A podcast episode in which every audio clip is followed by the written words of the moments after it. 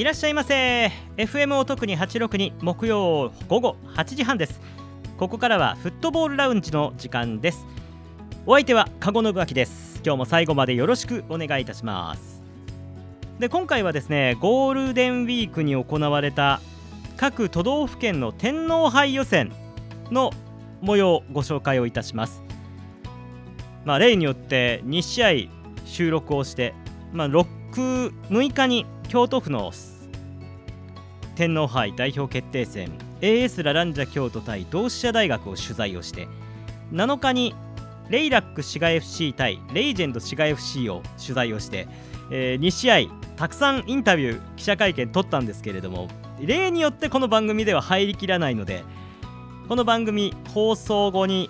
公開をされますポッドキャスト関西フットボールラウンジ、えー、Spotify とか Amazon Music とかそういうところであこっそり Apple Music でも先週から配信してます。そちらの方でぜひご覧ください。よろしくお願いいたします。それでは先週末に行われた天皇杯予選スペシャルということで今週のフットボールラウンジはお送りいたしますので最後までお楽しみください。それではフットボールラウンジキックオフです。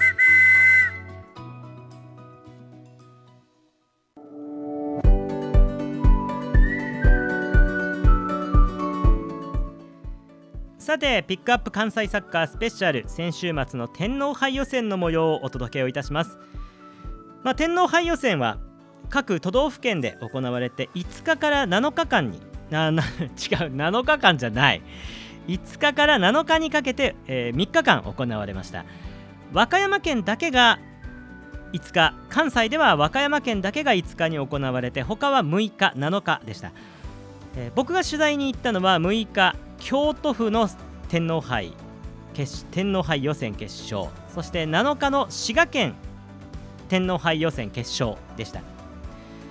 まずはご紹介をするのは6日天皇杯予選京都府代表決定戦。AS ラランジャ京都対同志社大学でした。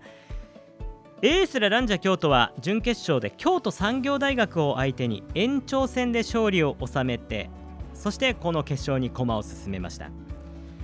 一方の同志社大学は準決勝ではおこしやす京都 AC を破って、まあ、結構かなりいい戦いをしたようで、まあ、僕ちょっと見てないんですけれどもそんな強さを見せた同志社大学この両チームが決勝で戦いました。この試合ボールを握ったのは同志社大学でした、えー、強みだったのは両サイドの攻撃ですかね両サイドにボールが入った時にサイドのウィングバックがかなり高い位置に上がってでそこにミッドフィルダーアタッカーが3人から4人絡んでいいボールを上げるかあるいはカットインからシュートを狙うか、まあ、そこから点を取るぞっていう道筋は見られたんですけれども残念ながらそのクオリティがちょっと、えー、点を取るまでには至らないなっていう感じでした。まあ、それを見越していたのかどうかエースラランジャ京都がしっかりと守ってそしてサイドからカウンターいい試合運びをしているなという印象でした。で試合は両チームとも得点が入らないまま延長戦も含めて120分を消化しました。決着は PK 戦に持ち込まれます。で PK 戦では4人目まで両チームとも先行のエースラランジャ京都高校の同志社大学両方とも成功をして一歩も譲らない戦いとなります。試合が決まったのは5人目のキッカーでした。先行のエースラランジャ京都は福永選手がボールの前へ。そこから福永選手のインスタによると22秒ボールの前で溜めてえー、観客席から長えなっていうツッコミが上がった瞬間くらいでしたね。福永選手が一気に走り込んでシュート。これが決まって AS ラランジャ京都がリードを奪います。そして一方の同志社大学高校6番の七選手がキッカーに入りましてシュート。しかしこれが失敗。この結果5人目を終えた時点でエースラランジャ京都が5対 4PK 戦での勝利で天皇杯出場決定しました。しかもこれは AS ラランジャ京都にとってはクラブ初クラブの創設初となる天皇杯本戦出場でした。おめでとうございます。ちなみに相手天皇杯1回戦の相手は長野県代表。この6日の時点では相手決まってなかったんですけれども7日に長野県の試合が行われまして長野パルセイロに決まったそうです。J リーグの相手ですね。さあということでこの番組ではゴールキーパー大野雅也選手のインタビューをお送りをいたします。でポッドキャストでは飯塚俊也選手そして吉田慶三ヘッドコーチさらに同志社大学の望月監督のインタビューをお届けする予定です。では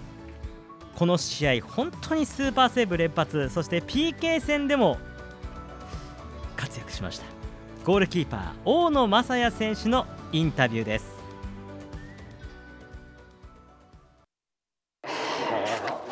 PK 戦勝利おめでとうございます。ありがとうございます、えー、前者から数えると2回連続での PK 戦勝利ですね、はい、感想からお願いできますそうですね。あのー嬉しいかあの嫌かはちょっと分かんないですけど、チーム的にその PK に行ったらまさやいるし勝てやろみたいな そんな雰囲気になりつつあるのでちょっとそこは逆にプレッシャーなんですけど、まあ、そこをまあ自分なりに楽しめてあのやれているのであのすごく今日のまた勝ちは自信につながったかなというふうに思います。あの前者の時にみんな PK うまいからって言ってましたけどでも本当うまいですよね。そうですね。今日もあの僕はあの基本的にキッカー見るの嫌なんで目つぶってるんですけどあのまたちょっと動画で見返してみんなのあのうまさをあのまた目見たいなと思います。福永選手のためはどうでした？ためは見てないんです見てないんですよもう目つぶる時間長くてあちょっと開けようかなとか思ったんですけど、はい。まあ、あの信頼してるので決めてくれてよかったです。おめでとうございます。あの試合の120分通しての感想としてはどうですか？そうですね。あの基本的に同志社大学さんがあのみんなの球つないでうまいっていうのは分かってたんで、まあ、僕らとしてはあの基本的にしっかりまず守備から入って、まあ、相手の隙を狙ってあのカウンターであの攻めていこうということはあの試合前から決めていたので、まあ、それがあのうちもチャンスはありましたしあのそこでいうと、まあ、あの狙い通りのゲームやったかなというふうに思います。チームのディフェンスとしてもなんか攻められてるけど安定してたなっていう印象ですけど、うん、周りの雰囲気というか。そうですね。あの今年は結構そのリーグの序盤から、まああのまあ、去年のリーグでやっぱり失点が多かったのであの守備からしっかりみんなであの、まあ、攻め込まれても最後のところで体張ったら守れるっていう自信をつけようということで、まあ、あのシーズン始めたんでそれがあの本当にすごくあの身にあのなったような試合かなというふうに思います。はい。そしてクラブ初の天皇杯ですよ、はい、しかも相手どっちが勝っても J リーグそうですね。燃えませんか？燃えますね。どんなプレーしたいですか？そうですね。あの前に所属した岩手 FC の時も天皇杯全国出た時にあの清水エスパルス、まあ、僕自身はあの出場してなかったんですけれどもあの当時ジャイアントキリングを起こす起こしたあのあの経験というのがあるんで、まあ、あのそこは臆せずにあの自分たち自信持ってあの戦うことであの必ず勝ちは転がってくると思うんであの本当に楽しんででみんなで頑張りたいなと思ってます京都よりいわきのサポーターも近いから来てくれるそうですねでもいわきの方ですかそうですね まあはいそうですねまああのなんとか勝ち進んであのはい、はいまたやれたらなと思います。またあの天皇杯で勝ち進むこと期待しています。はい、今日はおめでとうございました。大野選手でした。ありがとうございます。ありがとうございました。頑張ります。ということで大野雅也選手のインタビューをお届けいたしました。まあこの試合は本当大野選手のスーパーセーブがなければ、まあ、スーパーセーブというほどのその数はなかったんですけどね。あのやっぱり、えー、エースラランジャ京都のディフェンス自体が相当こう同志社大学のなんだろうなやりたいことを最終段階で抑えてたっていう印象だったので大野選手に助けられたというよりはディフェンス全員がうまくこうチームを助けていたなという感じなんですがね。ですので、あのエースラランジャ京都からもう1人飯塚俊也選手。セレクトしてインタビューをしておりますので番組終了後のポッドキャストでぜひお聞きください。そして吉田慶三ヘッドコーチ同志社大学望月監督の記者会見もそちらで入っていますのでよろしくお願いいたします。では続きまして滋賀県代表決定戦の模様をご紹介をいたしましょう。5月7日日曜日に布引グリーンスタジアムで行われたのがレイラック滋賀 FC 対レイジェンド滋賀 FC まあレイラック滋賀 FC とレイジェンド滋賀 FC レイラックが JFL でレイジェンドが関西サッカーリーグ1部ということでカテゴリー的には1つ差がある。レイラックの方が1つ上なんですけれども試合はレイジェンドがかなり攻め込む展開が長かったです。まあレイジェンドも今年本当に素晴らしい調子で今関西リーグでは1勝1分け。内容的にも本当にいい。そして今までのような何て言うんですかねちょっと甘さのあるようなチームではないと。非常にこう何て言うんでしょうね。もう一言で言うとこれはしっかりしてるな強いなって思えるようなチームになっているというのをこの試合でも証明したのかなという気がします。試合はですね本当にレイジェンドが多くのシュートを放つ展開。その上をレイラックのゴールキーパー伊藤選手伊藤幸輝選手を中心に防ぎながらなんとかレイラックが時間を進めていくというそんな展開でした。で試合は0対0のまま延長戦に入ります。その中で先制をしたのはレイラック滋賀 FC でした。延長入って8分くらいでしたね。えー、服部康平選手がペナルティーエリアの中でちょっとこぼれてきたところを素早くシュートに持ち込んで1対0ゴールに決めました。そしてその後延長後半レイラック滋賀 FC がカウンターから榎本選手が抜け出して左サイドからクロス。そしてペナルティーエリアの外で受けた途中出場林久志選手がミドルシュート。これがゴールに決まって2対0レイラック滋賀 FC が2点のリードを奪います。まあこの後井出啓太選手が素晴らしいバイシクルシュートを決める決めたんですけどこれがオフサイドで認められないという幻のゴールの場面もありましたけれども。でその後120分アディショナルタイムに入ったところでしたね、えー、レイジェンド滋賀 FC がオウンゴールでえー、オウンゴールで1点を返すんですけれどもこのまま2対1レイラック滋賀 FC が滋賀県代表の座を手にしました。おめでとうございます。とはいえあのー、すごい雨の中だったんですけれどもめちゃくちゃまあいい試合といえばいい試合。とても拮抗した試合でした。胃がキリキリしました。寒いからかな。寒かったです。すっごい。サポーターの皆さん本当風邪などひいておりませんか？布引きはちょっと屋根があるから大丈夫なのかな？僕は雨に打たれてましたけどずっと雨に打たれてましたけど風邪ひきませんでした。よかった。ということでですね、えー、この試合本当にもう MVP 級の活躍でした。ゴールキーパーレイラック滋賀 FC のゴールキーパー伊藤幸輝選手のインタビューお届けをいたしますのでお聞きください。どうぞ。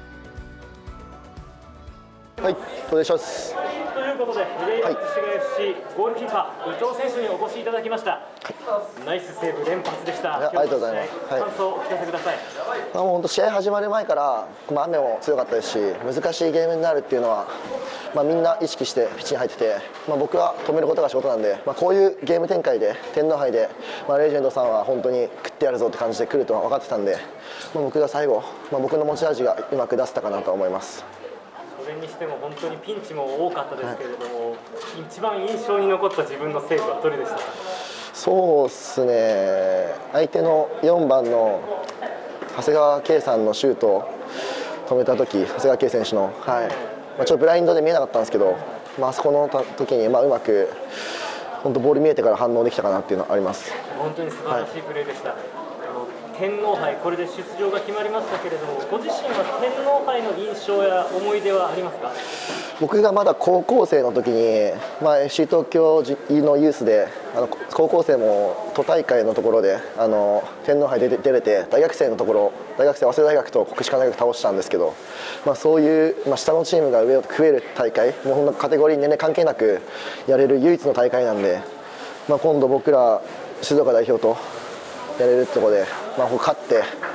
ビッグサーに絶対行ってやりたいなと思ってます。しかも滋賀の新しいスタジアムで、はい、あれが初めてのサッカーだということなんですけどどんな感覚ですか、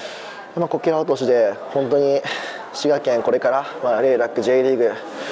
に絶対行くぞってところでもう本当滋賀の方に認知してもらって応援してもらえるためにも本当絶好の機会だと思うんでもう一回チーム全員でまず1週来週は、えー、JFL ここもすごい大事な試合になってくるんで勝って、まあ、1試合1試合目の前の1試合1試合に向けていい準備していきたいと思ってます。ありがとうございます。それにしても今年伊藤選手去年よりもパフォーマンスすごく良くなっている気がするんですが何かこうトレーニングとか変わったところあるんですか？練習の強度量も本当に星見コーチ、まあ、寺見監督中心に本当にみんなでやってこれてるっていうのは出れてない選手たちも含めてゴールキーパーみんなでトレーニング本当に切磋琢磨してやってるのもありますし本当にピッチ入ってもう全員が僕1人だったら全然守れないんでその3バックだったりもそうですしそれより前の選手もハードワークして本当に全員で守備してるっていうのがここ、まあ、最後は僕が本当に止めるだけなんでもうみんなで守ってみんなで頑張ってっていう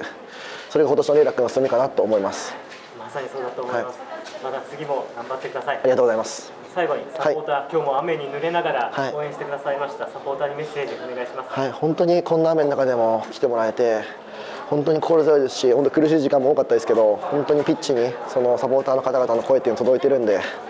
本当にこれからも一緒に戦ってほしいなと思います。今日はありがとうございました。ありがとうございました。勝利おめでとうございます。はいありがとうございます。お疲れ様でした。ありがとうございました。お疲れ様でした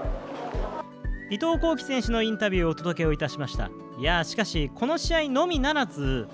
今シーズンの伊藤選手の活躍は本当にすごい、まあ、昨年ちょっと FC 大阪戦だったかな？あの試合を僕ピッチの後ろで見てたんですけど、まあ、あの時もああいいゴールキーパーだなと思いましたけど今年はさらにいい選手になっているような気がします。ここからも期待しています。では続きましてもう1人先制ゴールを決めた服部康平選手のインタビューをお届けいたします。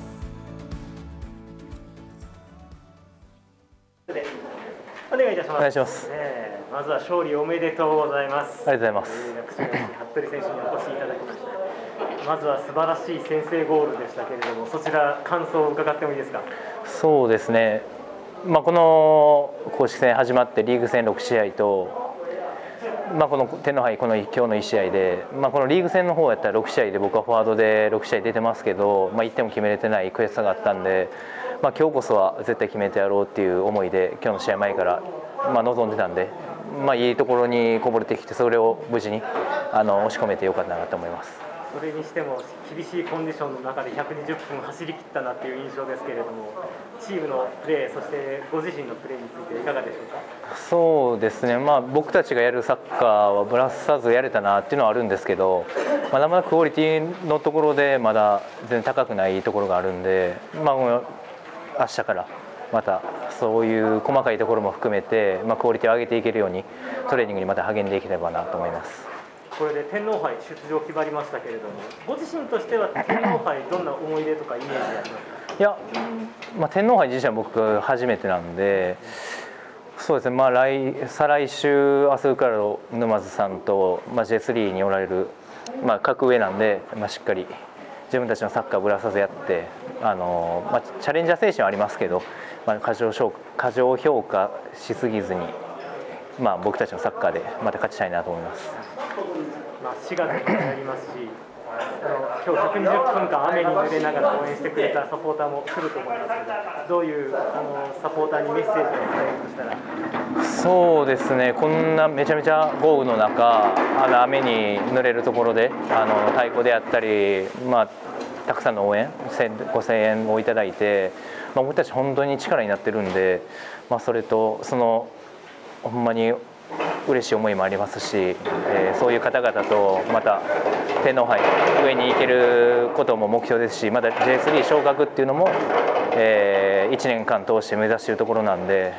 えーまあ、今後もまた引き続き応援よろしくお願いしますって感じですね。次の JFL そして天皇杯続きますけれどもそこに向けての意気込みを最後にお願いしますそうですねまあ、リーグ戦また来週から始まりますけど、まあ、僕はまだリーグで1点も決めれてないんで、まあ、しっかり次のソニー仙台戦でリーグ初得点を記録できるように、えー、また来週のこの1週間大事に過ごしていきたいなと思いますありがとうございましたありがとうございますありがとうございますありがとうございますありがとうございます。お疲れ様でした。ということで、服部康平選手のインタビューお届けいたしました。まあ、服部選手もこれで初ゴールということで乗ってくれるんじゃないかなと思います。レイラック滋賀 FC は5月の21日 J リーグ J3 のアスルクラロ沼津との対戦となりました。しかも会場はあの彦根に新しく作られた平和堂ハトスタジアムです。平和堂ハトスタジアム。実はあのサッカーとしてはこれがこの天皇杯が初めてのこけら落としの試合。実際その前はアメフトの試合があるんですけれどもサッカーとしてはこれが初ということで非常に関西圏で注目を集める試合になると思います。ぜひ皆さんお近くの方は5月21日よろしくお願いいたします。ではこの関西圏の天皇杯予選の結果ご紹介していきましょう。滋賀県先ほどえー、改めて紹介しますとレイラック滋賀 FC 対レージェンド滋賀 FC が対戦して2対1レイラック滋賀 FC が2年連続10回目の天皇杯出場です。そして大阪府。大阪府は FC 大阪と関西大学が対戦して関西大学が2対0で勝利しました。関西大学は2年連続18回目の出場。天皇杯1回戦は20日和歌山県の君井寺陸上競技場でアルテリーボ和歌山と対戦です。あ和歌山の結果いっちゃったなもう。兵庫県兵庫県は関西学院大学とチェントクオーレ播磨の決勝が行われて2対3チェントクオーレ播磨が勝利を収めました。チェントクオーレ播磨も2年連続ですね。11回目の出場。そして天皇杯1回戦では5月21日福井県のテクノポート福井スタジアムで福井ユナイテッドと対戦します。こちらもちょっと楽しみな試合ですね。そして奈良県。奈良県は奈良クラブと飛鳥 FC が対戦して奈良クラブが1対0と勝利を収めました。奈良クラブは2年連続14回目の出場。天皇杯1回戦はホームロートフィールド奈良でホンダ FC と対戦します。5月21日です。いやしかし奈良県奈良クラブとホンダ FC なんですね。これはこれで非常に面白そうな気がします。あそうそう。あの福井も時々取り上げてますので、福井ユナイテッド勝ったことはまあ先ほど話しましたけれども決勝戦は福井ユナイテッド FC と堺フェニックスが対戦して4対0福井ユナイテッド FC が勝利をしています。さあということでアルテリーボ和歌山に関してはアルテリーボ和歌山がね、えー、勝利を収めているのでこれはまあいいんじゃないでしょうか。5月5日子どもの日に決勝が行われてました。さあということで、えー、お伝えをいたしました天皇杯の予定。ピックアップ関西サッカーなんでまた来週の予定もねご紹介をしていきましょう。関西サッカーリーグそして JFL 両方とも再開です。まずは JFL からご紹介しましょう。JFL は関西の2チーム。FC ティアモ枚方がホームでクリアソン新宿と対戦します。5月14日日曜日の13時から。5月14日の13時から FC ティアモ枚方対クリアソン新宿が行われます。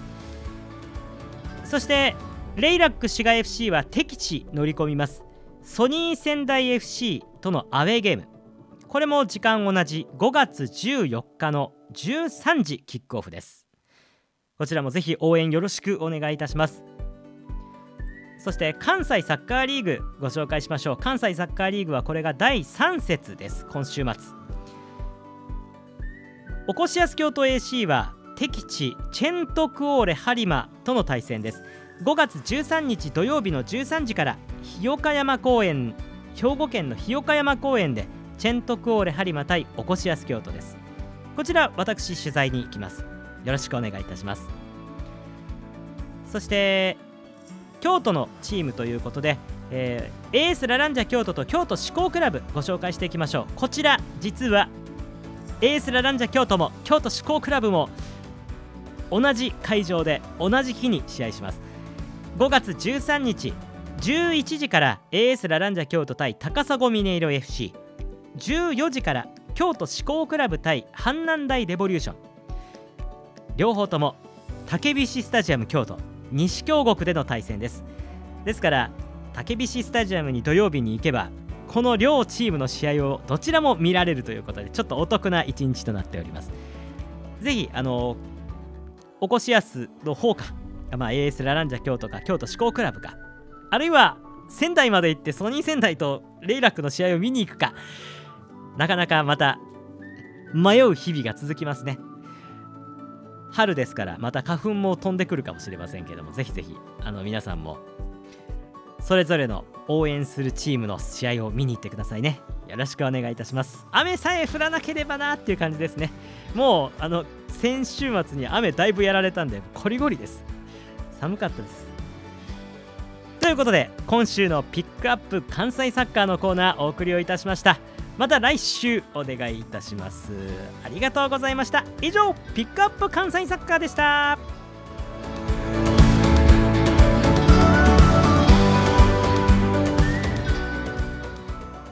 太ラジ延長戦。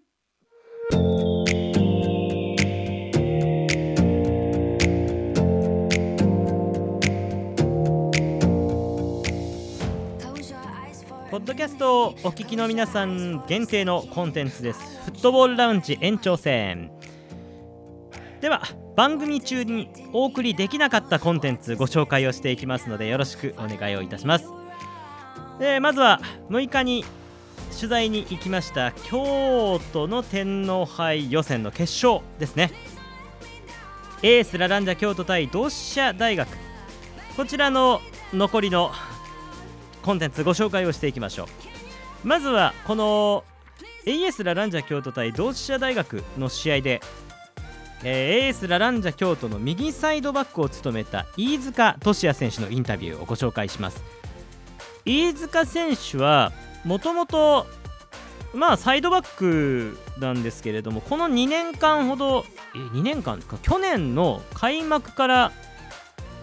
か。センターバックでずっとプレーをしていてで今回の同志社大学戦で右サイドバックをやってまあくしくも同志社大学の攻撃が相当こうサイド中心にやっていたのでまあ、狙いなのか狙ってないのかわからないですけれどもチーム的にね。ただあの飯塚選手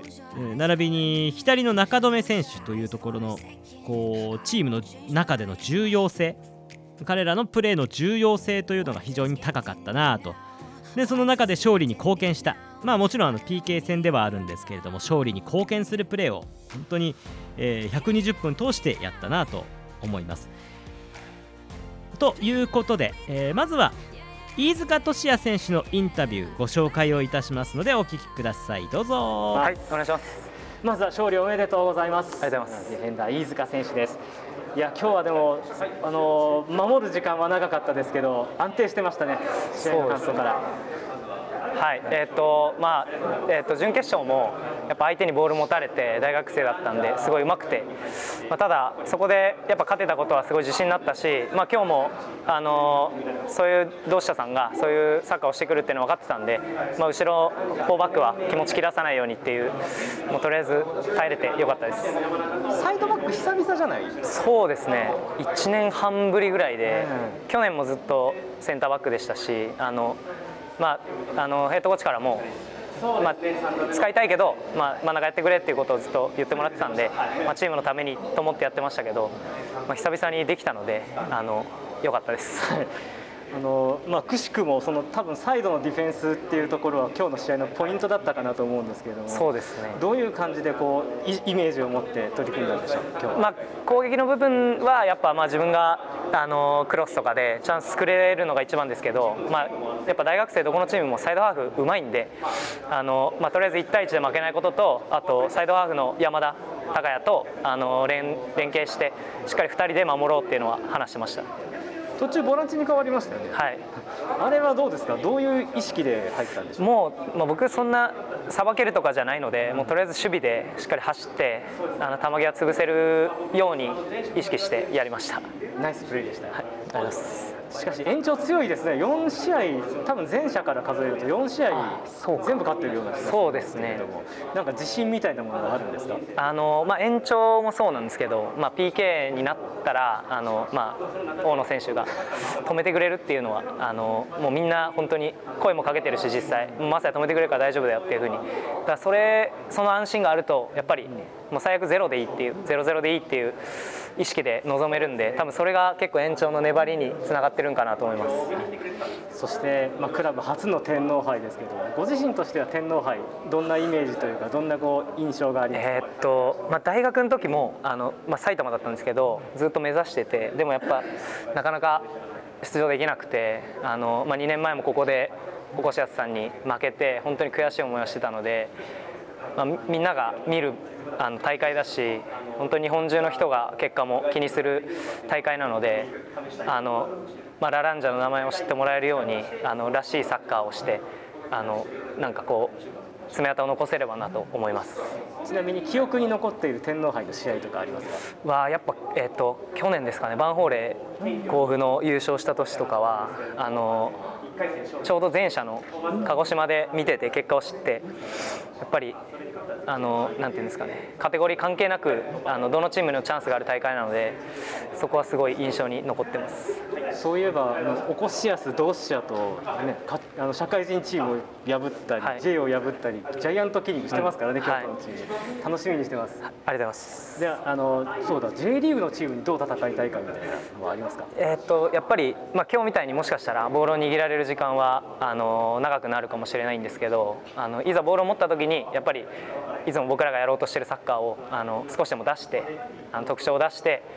あの相手の嫌なプレーをできたらなと思います。はい、じゃあ最後にあの応援に来てくれたララファミに向けてメッセージをお願いします。はい、えっと本当に準決勝もそうですし、あのアカデミーの現場とかあの本当にいろんなところで応援してますっていうことを言ってくれるので。あのそれが力になってますしあの、まあ、次、長野で遠いですけどあの京都からパワーを送ってもらえたら頑張れるのでまた応援よろしくお願いします。ありがとうございました。勝利おめでとうございます、はい、飯塚選手でした。ありがとうございました。飯塚選手のインタビューをお届けいたしました。まあ大野選手がおっしゃってたように大野選手がいるから勝てるぞみたいなのがやっぱりあるみたいですね。まあまあまあさすがに PK 戦勝ってたらそう思いますわなっていう気がしないでもないですね。さあということで AS ラランジャ京都の相手、えー、長野パルセイロということで J リーグの相手にどういう戦いをするか楽しみですねでは続きましてこの両チーム AS ラランジャ京都と同志社大学両チームの今度は指導者の方の記者会見をご覧いただきますまずは AS ラランジャ京都のヘッドコーチ吉田慶三さんの記者会見の模様です。じゃあ僕から、はい、お願いいたします。コリーと FM オタクリの加賀信明です。まずはあのクラブとしての初天皇杯出場おめでとうございます。ありがとうございます。まずあの僕はあの昨年の前者から見てるんですけど延長戦多分連続4試合勝利だと思うんですが入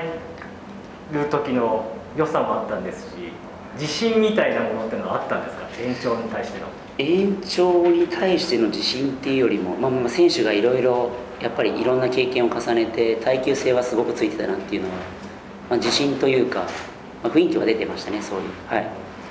試合の入りでいうと飯塚選手が右サイド久々だったと思うんですけれども。はい、はい、で奥田選手が中に使われたりとか。そうです、ね、まあ、あの試合中にもサイドバックが結構変わったりとかしてサイドのディフェンス気にしてたのかなという印象だったんですけどどういうイメージで臨んだんでしょうか？そうですね、まあ、今回あの奥田がコンディションが良かったっていうのと、えーまあ、前回の、えーと、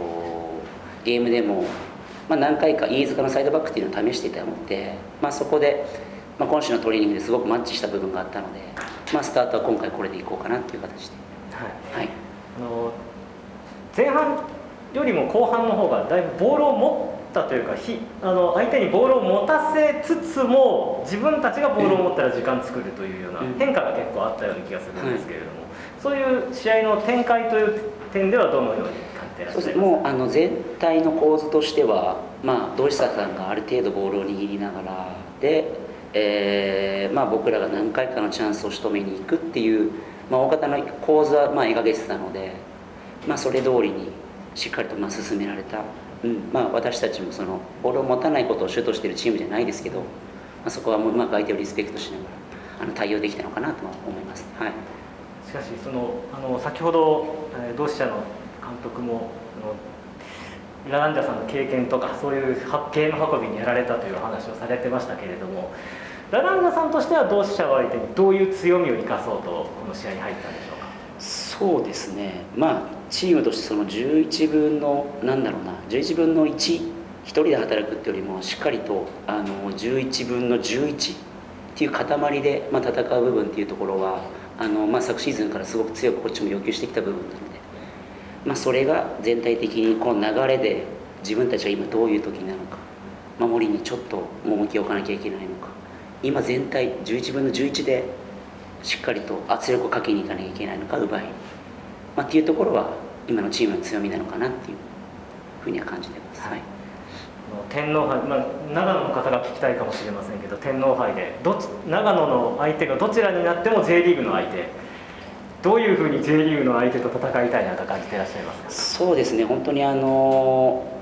もちろんチャレンジャーなので、えっとまあ、選手にはやっぱり気合いをしてほしくないですし、まあ、チャレンジャー選手を持ちながら、えっとまあ、できるところ、まあ、少なからずあると思うので、まあ、今回も相手をリスペクトしながらあのいい戦いがあのできたらなと思っております、はい、ありがとうございます。後半の戦い方についてはどのように指示を送ったんでしょうか？そうですね。やっぱりあの私たちの、えー、ボランチに対して、えー、前と後ろに両方入ってたような形なんですよね、えー、ウィングの選手が内側に入った、えー、3421だったりシャドウが2枚いる状態でで僕らのボランチ2枚も相当アスリート能力が高いかって言ったらそうじゃないのでまあ、そこをすごく、ま、使われてたので、まあ、そこをうまく消すためにも、えー、コンパクトにしてしっかりと、えー、そのストライカーの選手にセンターバック2枚がよくロックされてたシーンがあったのでそうではなくてしっかりコンパクトできてればそのシャドウの選手もこの2枚で管理できるよねっていう話をしてじゃあこういう対応していこうかっていう形で後半は臨みました。はい改めて天皇杯本戦に出るということへの気持ちはいかがですか？そうですね。私も、まあ、選手含めて今回が5回目の決勝戦だったので、まあ、やっと出れたあの本戦に出場できたっていうところ。で本当にあのこうやって今回もあの会場にラランジファミリーの方々が、えー、足を運んでくれているのでやっぱりこの人たちもここで勝つこと以上のものをやっぱり求めていると思うので私はそれを、ね、しっかりつかみ取る使命もありますしあの、まあ、京都っていうこの地で、あの生を授かったクラブとして恥じない戦いができればいいと思っております。はい。はい、それでは以上をもちまして、えー、それが先ほど中部の先ほど終了させていただきます。ありがとうございました。ありがとうございました。おめでとうございます。ありがとうございます。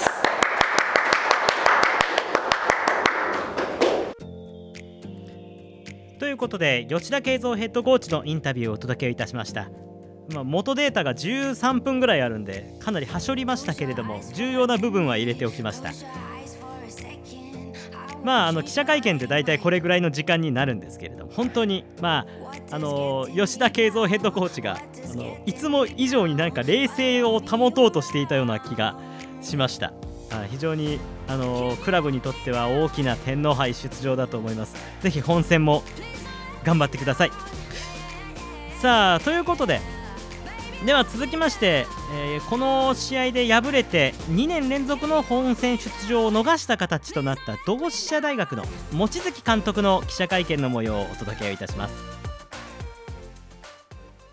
まず私からじゃあ、はい、はい、えー、コリー FM お得には加護と申します。まずはもう試合の感想からお願いできますかそうですね。あの昨年度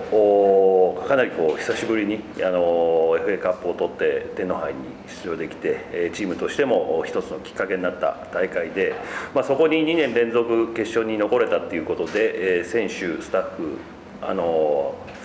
連覇を目指して、えー、準備をしてきたんですけれども、まあ、こう今回のゲームに関しては、まあ、立ち上がり10分15分ぐらいですかね。20分ぐらいまではちょっとこう自分たちの狙いたいようなあの形での攻撃というか展開には持っていけたんですけれどもちょっとそれ以降あのうまく対応されてちょっとこう時間を使われてしまったのかなっていう感じで、まあ、90分120分間の試合の進め方に関して考えるとちょっとまだまだ力不足なえー試合やったのかなというふうに感じています。外から、まあ、外に人数ある程度かけて崩そうとするのはすごく見えたんですけれどもどうでしょうか？あの中の待ち方のクオリティなのか外からのボールのクオリティなのかどっちだなと感じましたそうですね、まえーま、サイドに起点を置いてっていうところで相手をこう引き出すっていうところまでは、まあ、あの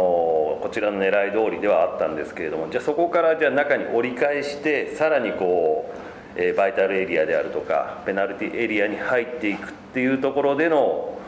ま、形というか、あのスキームといいますかあの連携に関してはまだまだこう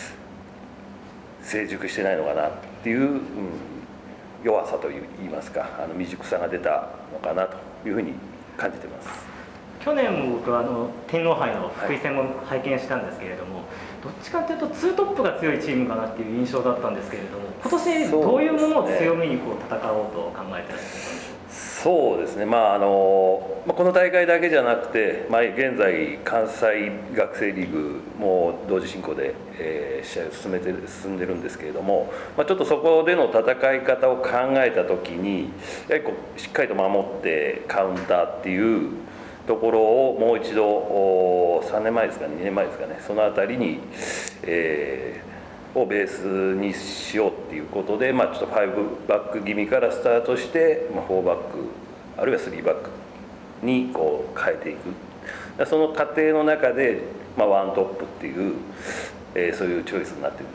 なってるんですけれども、まあ、なかなかこううまくあのポイントが作れないっていう状態がちょっと出たのかなっていう感じですね、途中で七選手と幸田選手が変わったりとかいろいろ工夫してたようにも見えたんですけどそういうね、まあ、どういう狙いというか、考え方まあ、あの相手を引き出すであったりこう相手のズレといいますかそういったところをあの誘発するような状況を作ろうということで多分中で自分たちの判断であのそういった形にはなったと思いますボールを持てる展開は想定していましたか？そうですねあの準決勝の京都産業大学戦をまあまあ、あの同じ会場でやってたんで、まあ、その時に感じたのはこうしっかりと守りながらあの攻撃を仕掛けてくるんだろうなっていうところはあのその試合でかなり徹底して、えー、見られた現象だったんですね。でじゃあそれがじゃあ対内になった時どうなるかっていうところで、まあ、立ち上がりの、10分15分ぐらいがそういうような形になっていって、えーまあ、自分たちがこうなかなかこう崩しきれないゴール前での弱さっていうところをうまくこうなんていうんですかね対応されたのかなというような形で多分握ってるというよりは握らされてるというようなそういった状態に落ち込んだのかなっていうのが、まあまあ今年、えー、今回の試合の反省点といいますか、はい。はい、あの改善点なのかなというふうに思ってます。ハーフタイムの指示については？そうです。まあ、主にコーチからの、ね、指摘が多かったんですけれども、まあ、ちょっとこうクロスの上げ方であるとかちょっとそういったところで単調なあのファーまで抜けちゃうような形でで相手がまゾーンで対応してきてるんで、まあ、そういったところの空間に落とし込むようなそういうようなクロスを狙うっていうところとやはりこうボールを持ってない選手の立ち位置ですね。サイドに相手を引き出すんですけれどもじゃあそこから入ってくる時にマーク疲れた状態とかあの最適な角度に取れてない、まあ、その辺りをちょっと修正しないとまあまああの深みにはまるよっていうようなそういった状態をのコーチングっていうんですかそこはこう指示をし,、えー、しましたけれども。はいそれではこれをプラスで望月監督の質疑応答終了させていただきます。ありがとうございました。ありがとうございました。ありがとうございました。望月監督のインタビューというか記者会見をお送りをいたしましたまあ同志社もすごくまあ、ゴールに至らなかったですけれどもそこに至るまでの動きというのは非常に洗練されていたと思いますが、まあ、あとはゴールを取るとこなのかなっていう気がします。さあということで、えー、続きましてはレイラック滋賀 FC 対レイジェンド滋賀 FC の試合の方ご紹介しますで伊藤選手そして服部選手のインタビューは番組中にご紹介をいたしました。あのポッドキャストの方では巻き戻していただければ再生されるんですけれども、えー、続きましてはレイラック滋賀 FC の2点目決めました林久志選手のインタビューです。林選手はこの日試合の、えー、途中に出場。途中に出場してから、えー、と86分ぐらいですかね、えー、均衡した0対0の中でディフェンダーとして出てくるっていうのは本当に大変だったと思うんですけれどもその中で攻守に貢献をしてゴールまで決めました。その林選手のインタビューご紹介をいたします。林久志選手です。どうぞお聞きください。よろしくお願いします。まずは勝利おめでとうございます。ありがとうございます。林選手にお越しいただきました、えー、まずは本当に素晴らしいゴールでしたけれども。はい。感想からお願いできますか？いやもうシンプル気持ちよかったです。気持ちいいゴールですよね。そうですね。久々なミートしましたね。はい。試合としても、まあ、終盤苦しかったと思いますけれども、はい、延長戦でこう喜びが爆発するような、はい、そんな場面がありました。そうですね。全体振り返ってどうでしょう？まあピッチっていうかまあ相手もありますけど、まあ、その雨っていうのもあってちょっとまあ難しい試合展開にはなるっていうのはみんな分かってましたし、まあ、もちろんそれこそそれで延長もいってますし、まあ、その中でもやっぱりこう勝って、まあ、当たり前じゃないですけどそういう面そう周りから見られるっていうのがなかなかプレッシャーででもやっぱそれでも自分たちでしっかり勝ちを引き寄せて勝てたことはやっぱすごいプラスかなとは思います。はい、その中で途中出場するのも難しかったと思いますそうですね。ちょっと嫌だなと思いましたけど。どんなこと考えて入ったんですか？いやまずはしっかり試合に入ることと、まあ、自分のミスからこうピンチは食らわないっていうのももちろんマストに考えてましたし、まあ、チャンスあればあえて点取りに行こうかなとは思ってまして、はい、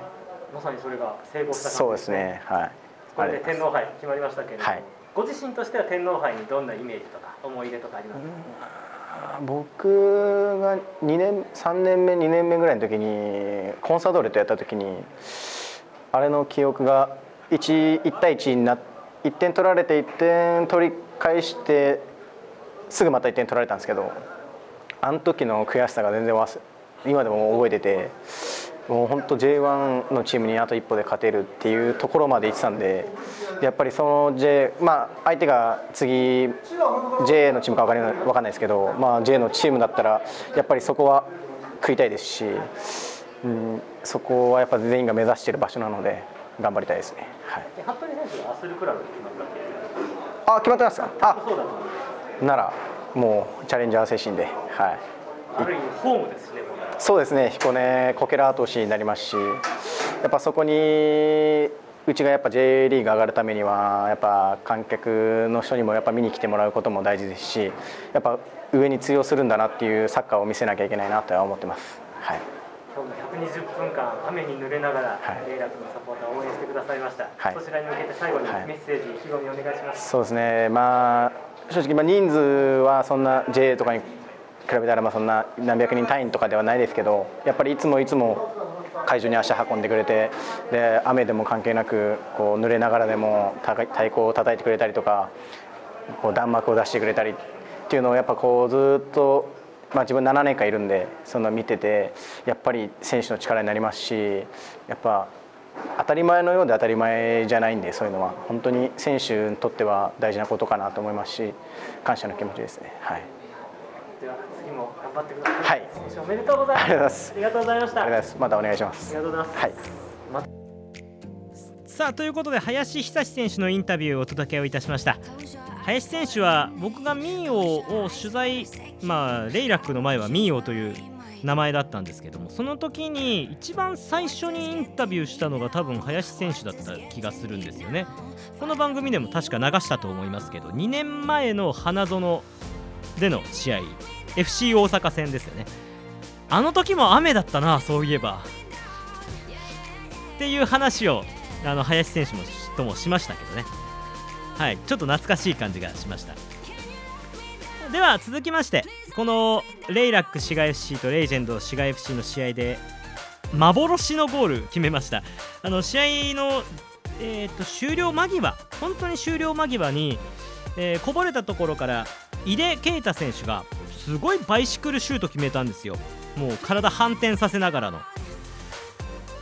ただ残念ながらそれがあのみんな喜んでゴールだってみんな思ってたんですけど最終的にオフサイドという結果になりましてゴールには認められなかったんですが、えー、それを決めた井出啓太選手にお話を伺いましたのでそちらもお聞きください。ではどうぞ。井出啓太選手です。ということで、はい、連絡しがし井出選手にお越しいただきました。まずは試合の感想からお願いできますか？えー、っとまず、まあ、雨が降っている中だったり、あのーまあ、僕たちがこうカテゴリーで、えー、格上に位置しているということで、えーまあ、相手はかなりこう立ち上がりから来るなというふうには想定していましたし、えーまあ、それを受けてしまったらあの絶対にあの相手ペースになって試合はこう進んでいくっていうのは分かってましたし、えー、本当一発勝負っていうところは本当に、あのー、どうなるかっていうのは本当に分からないというところで、あの本当に集中して前半の立ち上がりから入ろうっていうのは心がけてました。雨も降ってましたし、ディフェンスとしては気使う120分でしたね。はいそうですね、まあ、今シーズンだったり、えー、プロに入ってから120分の延長戦を戦うっていうのは、えー、ほぼほぼ初めてのことですし、えー、その中でこう、まあ、どっかでこう集中力切らしたら必ず、えー、やられてしまうっていうのはあのー、分かっていたので、えー、その中で、まあ、終盤にこう1失点してしまったんですけど、あのー、まあ、みんなこう声をかけて、あのー、いいサッカーができたんじゃないかなというふうに思ってます。延長といえば放送されてなかったのがもったいないゴールミスにありましたけど、はい、あれ映像に残ってないともったいないんで解説してもらっても えー、まああのコーナーキックからなんかのえっ、ー、とこぼれ球がこう久し君のところに、えー、こぼれて。えー、自分の前方向から飛んできたボールをあそのままオーバーヘッドっていう形でゴールに、えー、持ってったんですけど、えー、僕の位置がオフサイドっていうところだったので、えー、オフサイドでこうノーゴールになってしまったんですけどまあうん。想像してた形でうまく入ったかなっていうふうには思ってます。映像に残らなかったのがもったいない。えぐいゴールでした、はい、ありがとうございます。次天皇杯ですけれども、はい、天皇杯については個人的にどんな、えー、思い出やイメージがありますか、えー、昨年は、えー、栃木市時代に、えーと、マリノスと、えー、対対戦させていただいて、えーと、ホームで2対0でジャイアントキリングを起こすことがあのできたので、えーまあ、プレ出場は、えー、してないですけどあの本当に一発勝負っていうところでカテゴリーは関係ないんだなっていうふうにはあの実感しましたし、えー、それこそ今回のように、えー、格上の相手の方が難しい試合に、えー、試合展開になると思うので、えー、本当に僕たちがその好きだったりっていうところをあのつけ込めば本当に勝てるチャンスがあるなっていうふうに思ってます。楽しみにしています。はい。今日サポーターの皆さん雨に濡れながら120分間応援してくださいました、はい、メッセージと次に向けての意気込みをお願いします、えー、本当に、えー雨の中でも、えー、いつもあのリーグ戦だったりというところであの本当に、えー、最後の1分だったり笛が鳴るまであの本当に僕たちの、えー、足が止まりそうな時にでも、えー、力強いこう応援だったり声援というのが、えー、僕たちに届いているので、えー、本当にこう、まあ、次はあの JFL すごく大事な一戦になりますけど、えー、天皇杯だったりというところで僕たちがこう持っているものをすべて出し切って、えー、試合一試合、えーまあ、何かをこう積んで、えー、もう勝ちを勝ちにこだわって、えー、いければなというふうに思ってます、えー、また応援よろしくお願いします。ありがとうございました。勝利おめでとうございます。はいありがとうございます。ありがとうございました。お疲れ様でした。ということで井出啓太選手のインタビューをお届けをいたしました、えー、いや本当に勝ててよかったというかその中で、えー、井出選手はあのゴール未遂だけではなくて本当にその難しい状況の中でね大雨、えー、ピッチは重馬場競馬用語にはなりますけれどもちょっと深、あのー、重い重い芝になりがちなあのね雨が降っった布引きを見てるとどっちかっていうとねゴール両ゴール前付近が結構水が溜まりやすくて、まあ、全体的にはあんまり水溜まらない競技場なんですけどでもあそこだけはちょっとなんか不規則な感じがしたのでディフェンスとしては大変だったと思いますね。えー、えー、本当に勝利おめでとうございます。レイラック滋賀 FC これでレイラック滋賀 FC は5月21日彦根の新競技場平和堂ハトスタジアム。かけっこ飛びっこ元気っ子みんな集まれ平和堂ハトスタジアムということで。5月21日。あれ FM お得にで CM の平和堂の CM の歌を流していいのかどうか。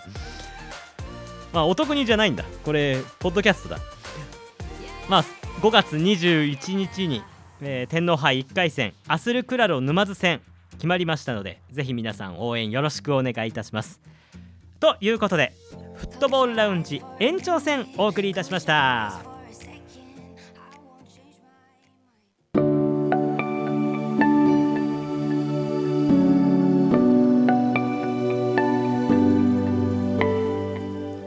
さて改めてフットボールラウンジ延長戦最後までお聞きいただきましてありがとうございました。今日は1時間ですね。1時間の番組になりました。最後までお聞きいただきまして本当にありがとうございます。ポッドキャスト関西フットボールラウンジ Spotify、Amazon Music などで過去のものも放送中ですのでぜひよろしくお願いいたします。そして本番組 FM お得に 86286.2Hz です。京都府の南側で放送してますが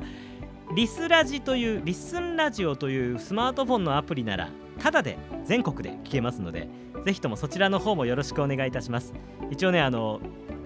リスラジで聞くとあの聞いてる人たちにはわからないんだけど中の人たちには何人聞かれてるかがわかるんですよ。だから一応あの数字で出るんで聞かなくてもいいからつけといてくれると嬉しいかな。はいということで FM お得に86に木曜午後8時半から放送している本放送フットボールラウンジもよろしくお願いいたします。聞き逃したっていう時はこのポッドキャストでお聞きください。ということで今週もありがとうございました。また来週お会いをいたしましょう。バイバイ。